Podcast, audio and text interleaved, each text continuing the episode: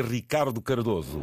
Passei agora a Madrid, aqui na A5, direção a Portugal. Eu sou de Proença Nova, sou de uma aldeia que se chama Atalaia, mas nesta altura resido, casei, resido numa aldeia que se chama Chão do Galego. Não sei se você já ouviu falar numa torre de vigia que foi desenhada pelo arquiteto Cisa Vieira.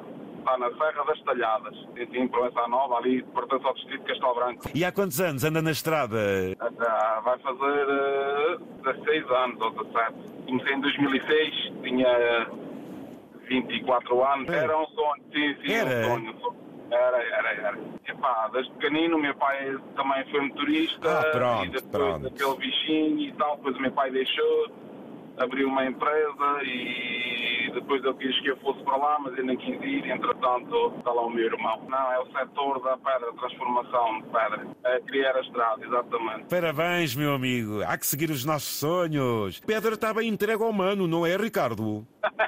Exatamente, que ele começou lá também desde pequenino. O meu pai abriu a empresa ali na zona da Ponte Sor, depois o meu irmão era pequenino, era mais novo, foi para lá com ele e por lá ficou. Todo o tipo de pedras, tipo granitos, transforma, faz campas, bancadas, faz tudo. Tudo. Que rotas costuma fazer? Só Ibérico, Portugal, Espanha. Já fiz lá para fora, já fiz a Europa, mas agora aqui há coisa de um ano é só aqui Portugal, Espanha. Aqui para uma empresa de Espanha. Sim, tenho dois, tenho dois. Um com 16 anos e uma menina com 7 anos. Todas as semanas quando sai, bate uma saudade enorme. Só vem a casa ao fim de semana? Sim, só aos fins de semana. sim. Para além de gostar de estar com a família, também dá sempre dois dedos de conversa aos amigos, seguir ao almoço um cafezinho com o pessoal, não é? Exa- exatamente, José. E aproveitamos lá para fazer qualquer coisa na agricultura.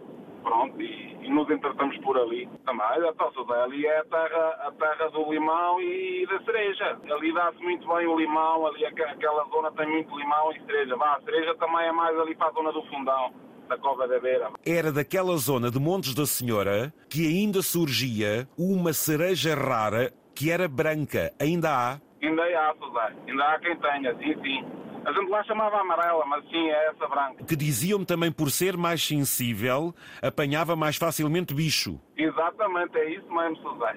Era a cereja perfeita que não só ia vitamina como proteína. Era uma cereja com recheio. Muito doce, não é? Muito bom, sim, sim. Essa cereja é muito boa, mas já, já foi muito pouco. Muito pouca.